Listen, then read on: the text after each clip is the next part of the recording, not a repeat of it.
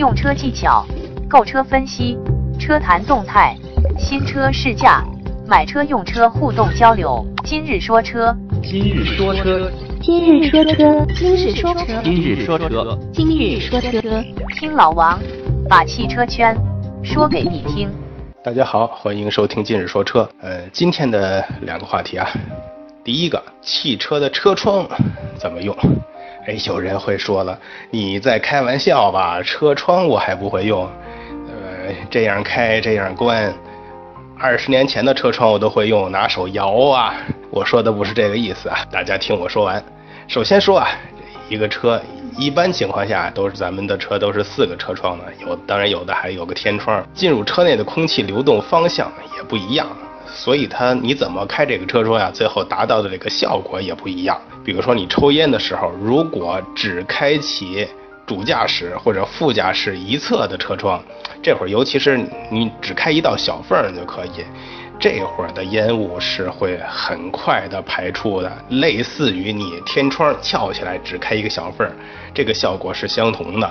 所以如果你在车内抽烟的朋友啊。嗯，可以试试这个方法，就是主驾驶一侧或者副驾驶一侧开一点小缝儿，哎，对你的这个烟排出去很有帮助。另外一个呢，就是高速驾驶的时候风噪会很大，这个大家都能理解吧？这时候如果你选择同时打开左前和右后，或者右前和左后，就是对角线的车窗的时候。这个时候呀，风噪可以达到最小值，而且能保证你车内空气快速的流动，通风效果也最好的，制冷效果也是最好的。还有一个，只关单侧前车窗，比如啊，你只关这个驾驶员一侧的车窗，另外三个全打开。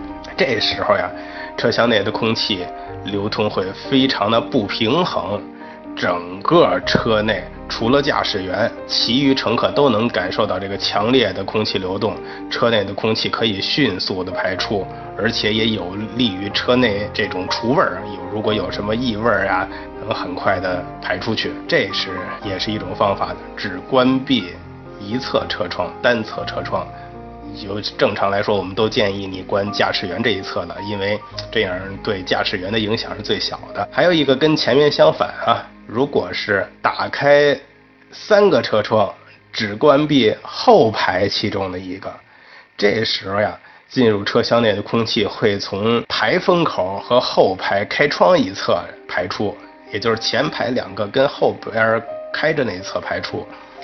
这样车窗关闭的一侧会聚集大量的空气，不会吹得很难受，能保证你在就是关后排关闭车窗这边能感受到一个非常柔和的通风方式。比如说，呃，后边有小朋友、有老人，不愿意受这很强烈的风吹呀什么的，他是身体可能受不了，那你就选择让他坐在后排这一侧，把车窗关上，其余三个打开，这也是一个比较柔和的通风方式。然后呀，还有就是把车窗全都打开，这样如果车速过快，其实行车过程中啊，空气会直接灌入车内，排风口可能还来不及排出呢，前面的风又灌进来了，容易产生一个互作用，也就是说气流的乱流。更严重的时候呢，可以吹得你车里边的所有的物品乱飞呀。如果你里边有纸巾呀，有一些小的衣服呀物品满车厢的飞，这样会影响安全，所以是不建议所有车窗都打开。这种有的人可能觉着我所有车窗全打开，这样最通风最凉快，其实效果并不一定好，而且还会影响你的驾驶。嗯，这点大家记住。还有一个呢，就是同时开启一侧的车窗，这个是最危险的一种啊。什么意思呢？比如说，哎，我四个车窗把两左侧两个全打开，或者右侧两个全打开，这样外界的气流会都从你车的一侧进入车内，会让你车里边的乘坐人员有强烈的这种。不舒服的感觉，尤其是跑高速的时候，再遇上大风，这样的气流可能会影响你车辆的稳定性，甚至引起侧翻都有可能。所以这个一定不要这样操作。从舒适性跟这个燃油经济性上来讲啊，低速的行驶的时候开窗通风，不仅能够哎吹到很舒服的自然风，而且还不用开空调，嗯，能达到这个省油的目的。但是跑高速的时候啊，一般我们建议就是六十到八十公里以上的速度时候，就认为它属于高速行驶了。这种情况下，开窗通风不但会有风噪呀，而且这个风阻也会变大，让你油耗增加。其实这个时候还不如关闭车窗，打开空调，这样你开起来也舒服，也没有那么大的风噪，而且空调制冷的也快，也能达到很很快降温的目的。所以怎么用车窗啊？大家根据老王刚才说的几点，呃几点自己来选择一下，呃，并不是我们以前理解的所有车窗全打开才是最好的，是不是？欢迎添加老王微信进行交流，微信号码三四八零八九二二三四八零八九二二，一起互动，一起说车。今天我们另外要聊的一个话题啊。是老年代步车，老年代步车呀，我不知道广大听友所在的城市怎么样，至少老王在北京还经常见得到。这个车型或者这个车种，有人欢喜有人忧啊。为什么这么说呢？老年代步车确实会给很多人带来一定的便利，尤其是啊北京、上海这种限牌限号的城市。先不说你的车牌号是单号、双号，是不是限行，你能摇到号就不错了，对不对？但老年代步车不一样，根本就不用上牌，满大街乱窜，闯红灯也抓不着你，而且。本身车价又便宜，又是用电的，家里拉根二百二十伏的电就能充电，真这真是经济环保呀！包括很多人说，哎，你看，嗯，某某车企卖的那个五六万块钱的电动车，其实就是老年代步车呀。老年代步车把外观刷得更好看一点，内饰做得漂亮一点，嗯，就就是堂堂正正的电动车了，就能上牌照了。没任何区别。其实这看怎么理解啊？首先说，一辆老年代步车，它正常行驶到我们日常的这种公路上就是不对的。为什么这么说呢？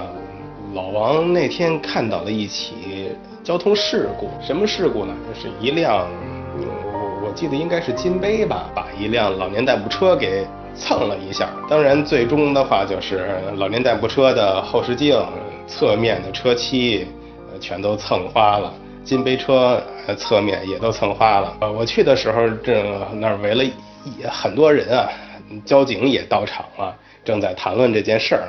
谈论到什么程度呢？就是老年代步车的车主说，是金杯车过来蹭了我，所以他一定要赔偿我。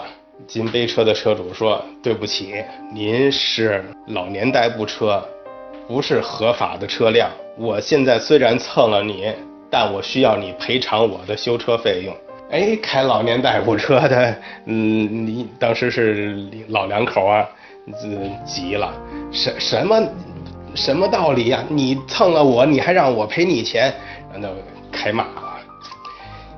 交警说话了，说对不起，这件事儿我来说。首先，我要告诉这老两口，这个确实是您的责任，因为。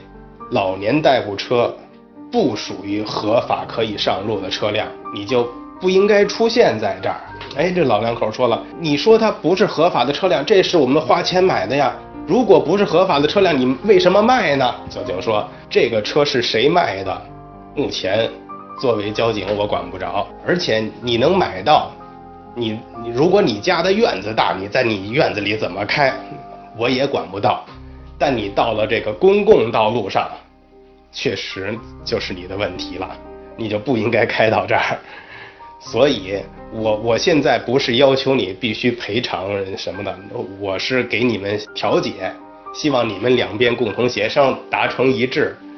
金杯的车主说：“我那我要求他赔偿我一千块钱，蹭的这些车漆我去维修的话，也要一千块钱。”老两口当然不同意了，说：“哎，我们是弱势群体。”老太太说：“我有癌症。”哎，反正就是什什么话都出来了。当然，我我没有在那儿一直看下去啊。最终，最后我去买东西回来之后，又经过有有朋友在那儿说是什么结果呢？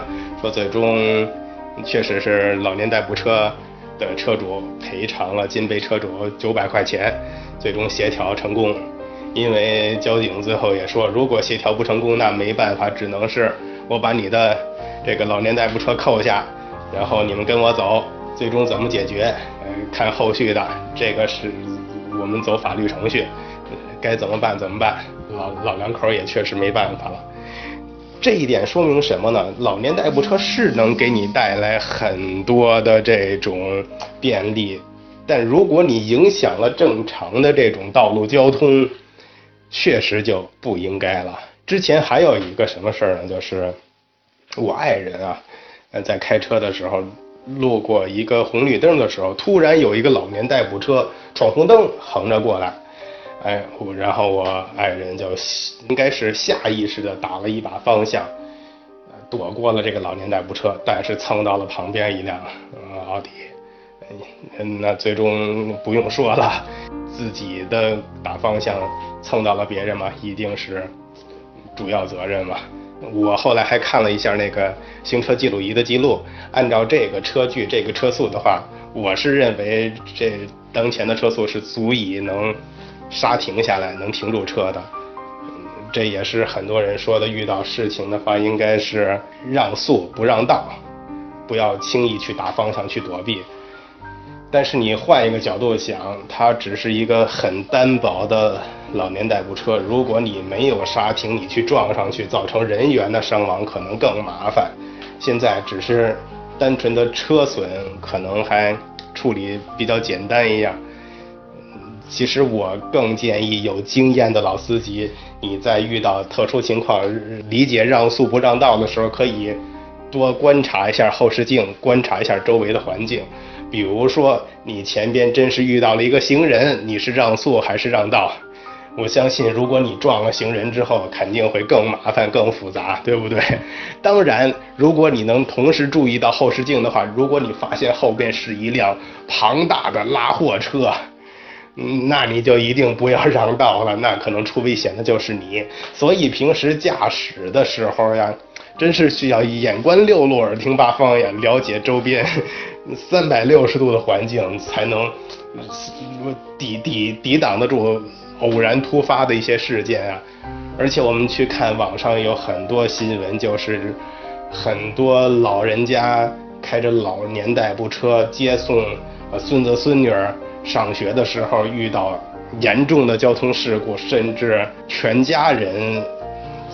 老老人、小孩都同时失去生命的，这种现象很常见。因为老年代步车它的设计，真是就是一个铁皮加电瓶加电动机，这种对于任何交通事故，它的防御措施几乎就是没有一样。如果你没事儿还好，那我开着去啊，省时省力、省钱省电，成本又低，还安全便捷。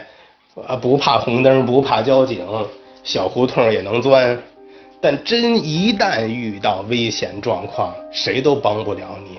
所以老王还是建议啊，第一，广大车友在道路上正常行驶的时候，如果遇到老年代步车，我们还是能让则让，因为他们毕竟是真正可能是需要这些车的一个群体。我们先不去管他是对是错，我们能让则让，不要去。故意去剐蹭，我看有些朋友说，哎，我的车前边掉了一块漆，我去蹭个老年代步车，让他赔我点钱，我把那个漆喷了。这这种千万不要，老王不应该在节目中说说这种话。另外一种的话就是，如果你有意愿去买这种老年代步车，我还是建议你最好是放弃这种想法。你有人说，那我。你看某某车企的车五六万块钱，比老年代步车看着没好哪儿去，但它确实是有一个正常手续的车辆，它是受国家法律保护、受道路法保护的。